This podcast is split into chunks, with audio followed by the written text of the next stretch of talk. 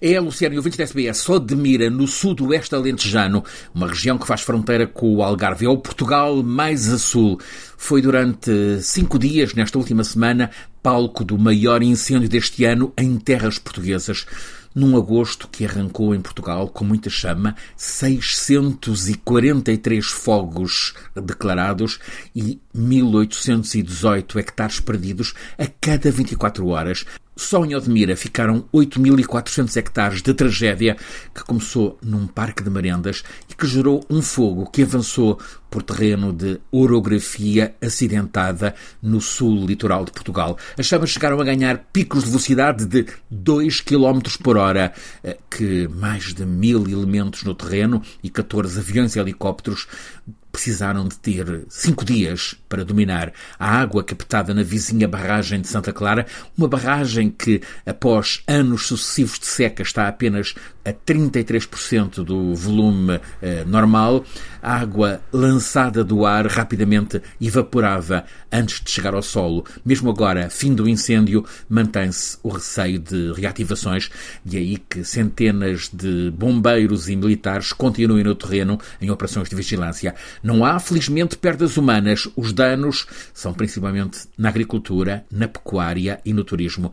Mas não se pode avaliar apenas o lado mais económico. O social está muito atingido. O incêndio levou com ele sonhos de quem mora nesta terra, hortas que não eram apenas hortas, mas lugares de cultura aprimorada, negócios que eram expectativas de vida para tanta gente.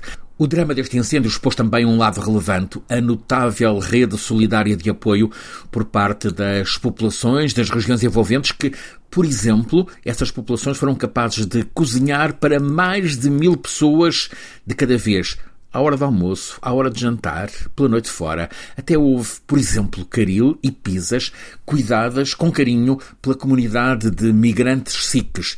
É que entre os deslocados há muitos trabalhadores das estufas que são predominantemente do continente asiático, Nepal, Bangladesh, Índia e que tiveram nestes dias de ser retirados dos alojamentos temporários existentes nas explorações agrícolas onde estão a trabalhar. Odmira é uma região com muita produção pecuária pecuária e as chamas comprometeram a alimentação dos animais, que perderam o alimento que estava na terra, mas está criada uma também notável rede que permite juntar quem precisa e quem tem para dar.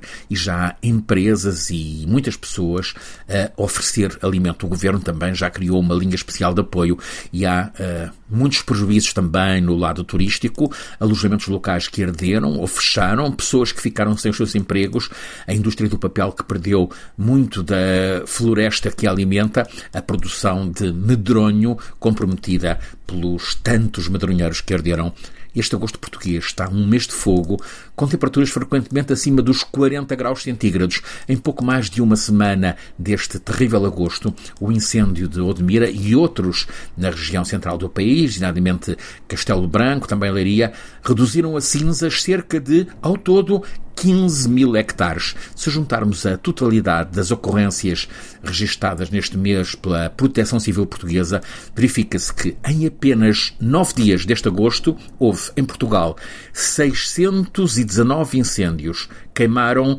16.325 hectares de território. São a cada 24 horas 69 incêndios e 1814 hectares em cada dia. Entre as causas mais frequentes apuradas para os incêndios estão queimas e queimadas, cerca de metade das ocorrências decorrem de uh, queimas descuidadas, também cerca de 20 a 25% dos uh, fogos resultaram de atos criminosos de incendiários. Os reacendimentos são responsáveis por 4% dos fogos.